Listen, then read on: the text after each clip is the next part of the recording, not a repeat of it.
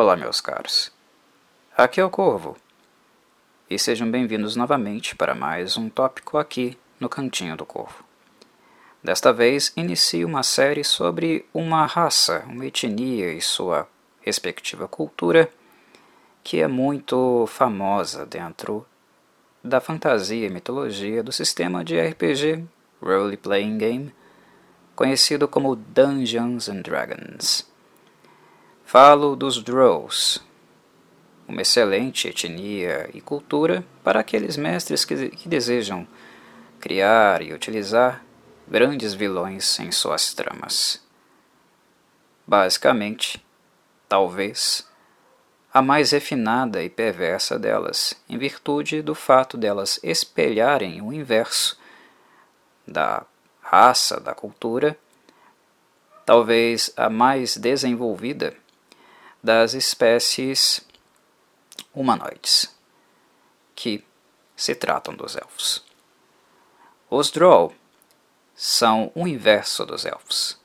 Basicamente, eles são constituídos em sua essência, em sua origem, por aqueles elfos dos mais ancestrais, milenares, que, por alguma razão, em sua história, foram corrompidos, passaram a nutrir um ódio, um ressentimento gigantesco contra a sua autoimagem e tudo o que ela representa. O elfo tradicional é visto como um motivo, um, uma razão para o sentimento de asco nutrem por ele um ressentimento tão gigantesco que a própria menção da palavra elfo e de tudo aquilo que eles representam é motivo para um ódio, uma cólera imensa que é capaz de fazer com que os Drow planejem, elaborem planos é, perversos e meticulosos que visem a total, o total extermínio e subjugação da raça élfica. Nesta série, o meu plano é apresentar para vocês minúcias a respeito dos Drow, sua origem, como eles se desenvolveram como sociedade, como se diferenciaram dos elfos, por que adotaram esse caminho, e algumas das suas principais uh, tecnologias, avanços inclusive também no campo da magia. E, para falar dos elfos negros, como eles são comumente mais conhecidos, mas que certamente você receberia represália se dissesse isso a um Drow, porque ele não aceita a menção ou qualquer a semelhança com os elfos, nem mesmo em nomenclatura, para apresentar vocês a eles aproximar vocês deles e de sua essência, é necessário que eu dê um poucos, alguns poucos passos atrás. Ao invés de falar da, das tendências, das políticas deles, eu preciso falar um pouco de origem, de onde eles vieram. E é quase impossível falar dos Drow sem falar de uma divindade específica que talvez seja a maior divindade, a mais operante e manifesta em sua cultura, em todos os seus setores e dimensões, tanto físicas quanto psicológicas, políticas e tudo mais. Falar da sociedade Drow, falar da raça Drow, é quase impossível sem falar de sua principal deusa e patrona, que é Loth, a deusa aranha. Mas, para não ficar algo incompleto e não também demonstrar apenas uma vertente, uma, um ponto de vista da cultura Drow, eu também apresentarei nesse tópico, falarei um pouco sobre Eilistraí, que é uma outra deusa do panteão Drow, mas é uma deusa que, ao contrário da maior parte do, pante do panteão, do panteão Drow, onde Lofis, sem dúvida, é a mais poderosa, é aquela que se afasta dos demais, que se interpõe aos demais. É a deusa do panteão Drow, que nós podemos falar que possui em sua essência, em sua personalidade, em seus dogmas, algo de bondoso. 90% dos Drow são perversos. 90% dos Drow se opõem a tudo o que representa os elfos e as demais espécies da superfície, exceto Eilistraí. Entre toda regra, há uma exceção. Então eu creio que seja importante não apenas falar sobre Loth para demonstrar, uh, abrir um pouco a perspectiva de vocês para as origens da espécie, mas também colocar Elistraí aí na discussão, na reflexão, como um ponto de resistência ao que os Drow acreditam ser e para que a sua existência, o sentido da sua existência, consiste. Muito bem? Falemos sobre isso então. Comecemos por Love. É normal que as dezenas de divindades mitológicas de Dungeons Dragons possuam múltiplos nomes e títulos, mas não Love. Ela representa e preza por ser conhecida simplesmente como a Rainha das Aranhas. As aranhas é o que mais ama. E elas são, basicamente, o que há de mais essencial em sua natureza. A rainha dos fossos de teias demoníacas. A principal fonte de inspiração para tudo o que é Drow. Tem um passado élfico de corrupção. E os seus principais seguidores, como seu ódio, também corrompeu e criou assim as bases mais antigas da sociedade e dos costumes Drow, que há milênios perduram. Love se afastou da luz e abraçou a escuridão. Com seus seguidores, abandonou a superfície e procurou morada nas regiões mais inóspitas e selvagens das profundezas do mundo. Sempre cruel, extremamente orgulhosa e vaidosa consigo mesma, Lolf é o arauto do caos, da destruição e da enganação. Palavras que se transformam em princípios seguidos religiosamente, por sua espécie Drow, seus filhos renascidos nas trevas. Como em sua deusa, as aranhas e a escuridão habitam vossos corações, e os mais devotos existem apenas para fazer cumprir a sua vontade, que é perpetuar o mal absoluto da raça Drow, uma raça xenófoba que acredita ser superior a todas as demais, principalmente aquelas que vivem na superfície e que são alvo de seu profundo desprezo. A fala e o comportamento de Loth, e que inspira seu povo, possui sempre uma tendência maliciosa e venenosa, assim como o veneno que carregam as aranhas, que são o seu símbolo. Persuadir, manipular e enganar são coisas contidas tão intensamente nas suas palavras que é algo quase natural para ela agir sempre assim, inclusive com seus aliados. Lolf é fria, e quando desafiada, reage sempre com extrema violência. O poder é constante alvo do seu desejo, e ela cobiça tudo aquilo que seus opositores possuem. Na sociedade Drow, é algo consensual que sua patrona é uma entidade insana, pois é comum e frequente seu constante hábito de sempre maquinar para jogar seus adeptos uns contra os outros. A crueldade de Love não tem limites, e aos olhos dela, seus seguidores são meros instrumentos da sua vontade, e apenas aqueles capazes de demonstrarem com intensidade o mesmo nível de ódio que ela sente são realmente dignos de sua atenção. Tais valores impactam profundamente a sociedade Drow, se tornando os princípios que regem sua sociedade fascista, calculista e fria. A lei é a do mais forte, mas não apenas daquele que consegue provocar dano aos outros, mas também daquele que é capaz de resisti-lo em suas dimensões mais inimagináveis. A cultura do veneno e da tortura é constante na sociedade Drow, e sua inspiração, obviamente, é a deusa Love. Embora Love jogue sempre seus adeptos uns contra os outros, fazendo com que eles sempre se mantenham na busca por status, ela nutre afeição por aqueles frios e calculistas que sempre se dedicam neste propósito, de serem os melhores que possam ser no aperfeiçoamento daquilo que é moralmente o pior no entendimento dos elfos da superfície.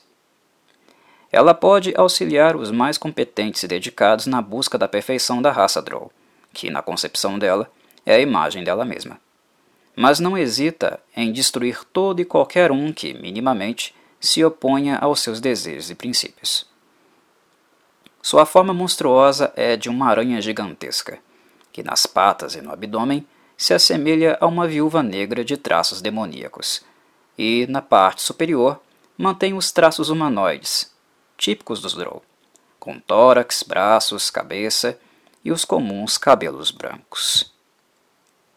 Tal forma é conhecida vulgarmente pelos habitantes da superfície como a forma Dryder.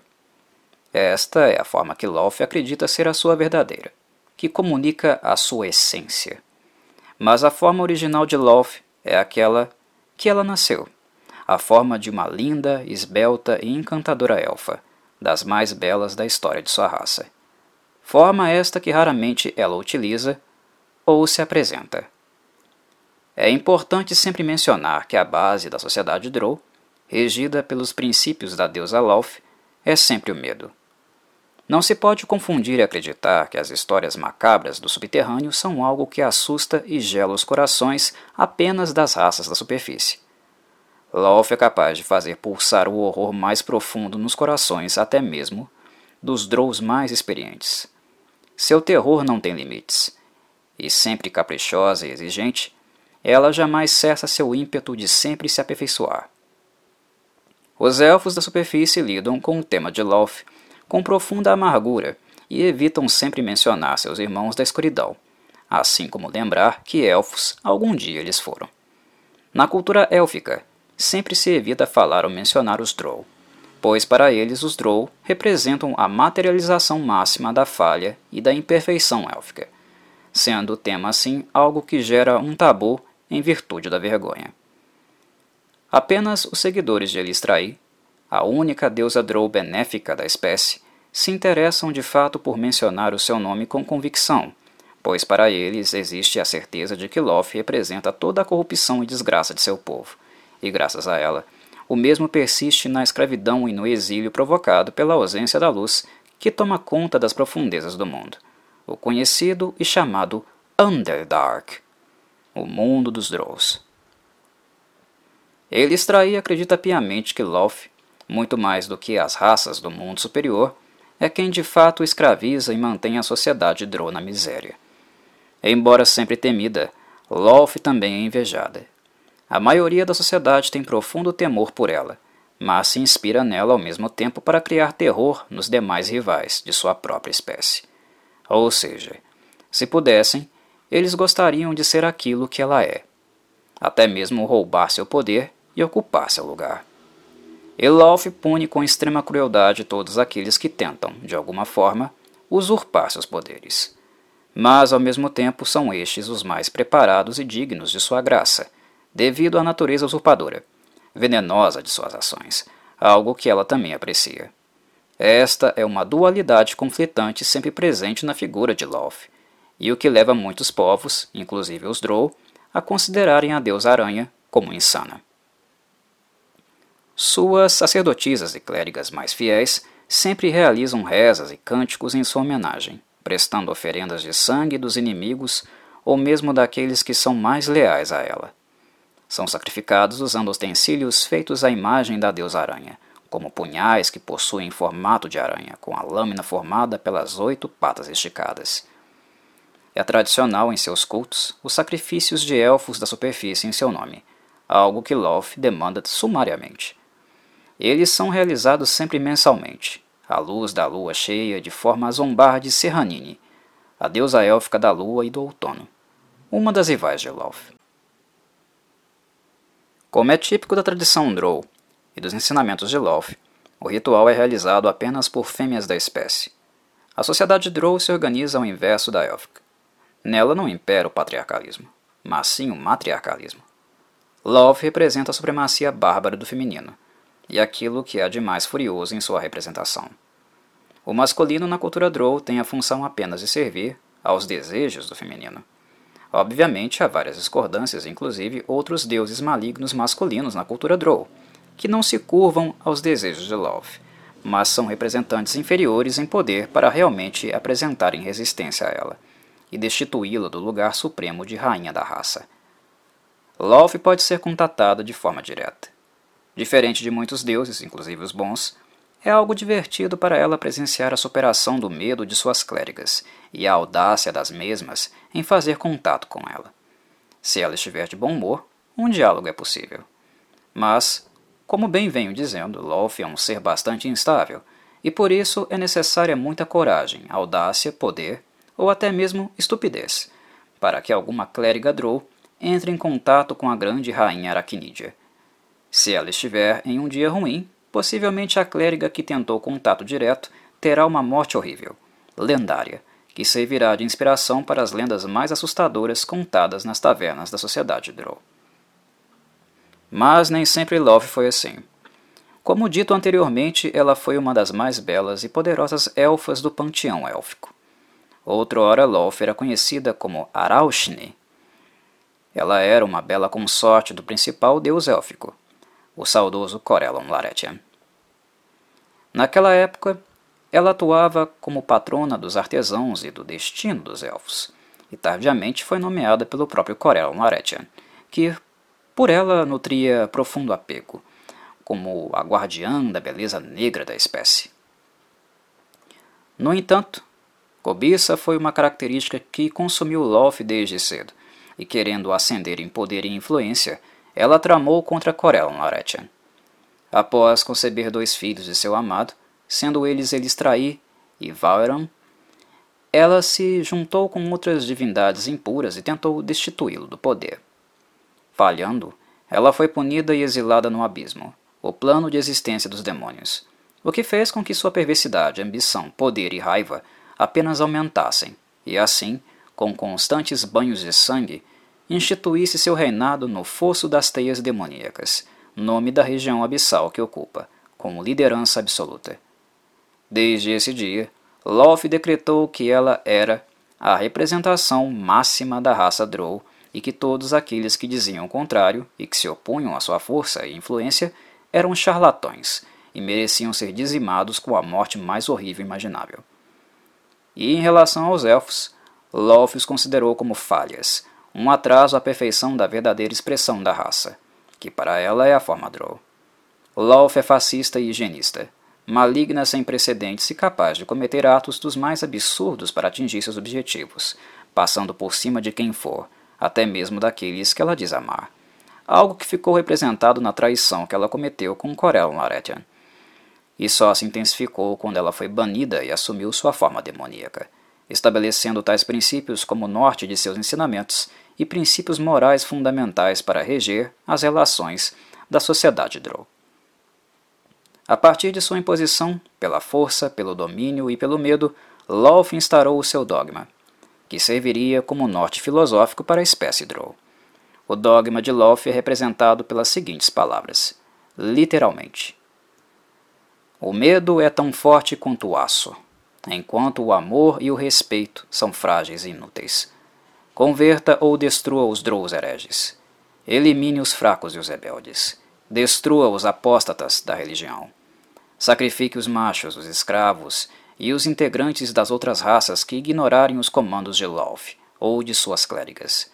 Ensine as crianças a louvar e temer Lolth. Cada família deve gerar ao menos uma clériga para servir a deusa.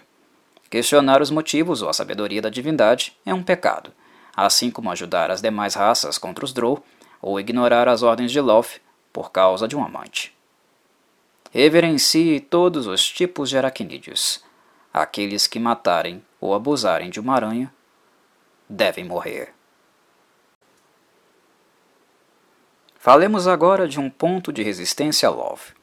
Mas ao invés de falarmos do mais óbvio, que certamente seria Corellon Larethian, o deus maior dos elfos, escolho ficar e manter nossa análise nos Drow e assim falar de movimentos de resistência que existem dentro da sua própria cultura e que tentam se afastar de toda a perversão provocada pela Rainha Aranha. E falar desse ponto de resistência é falar, sem dúvida, da filha de Loth, a deusa Eilistraí, conhecida pelas alcunhas de a Donzela Escura e a Senhora da Dança. Mesmo saindo do útero de Loth, o sangue da deusa aranha não definiu e ou corrompeu Elistraí.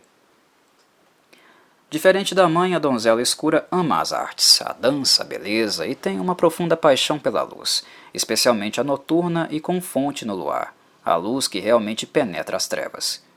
Esta imagem da luz lunar tem um sentido poético e profundo muito intenso para Elistraí, pois representa também sua intensa luta e inspiração para resistir e superar toda a destruição e maldade que gerou sua mãe.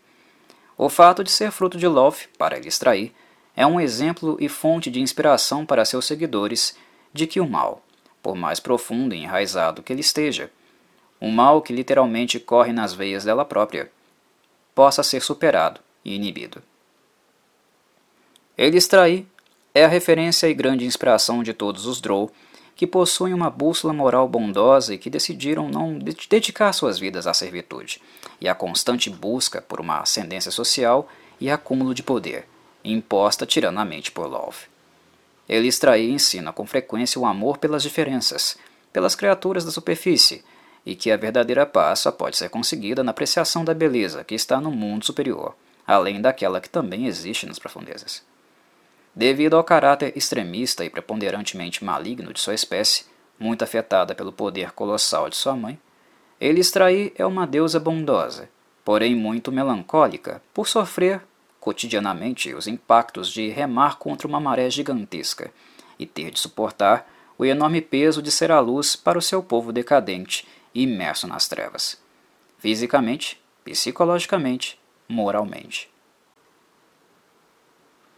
O fato de lhe extrair é grande, a começar pelo fato de rivalizar com sua própria mãe.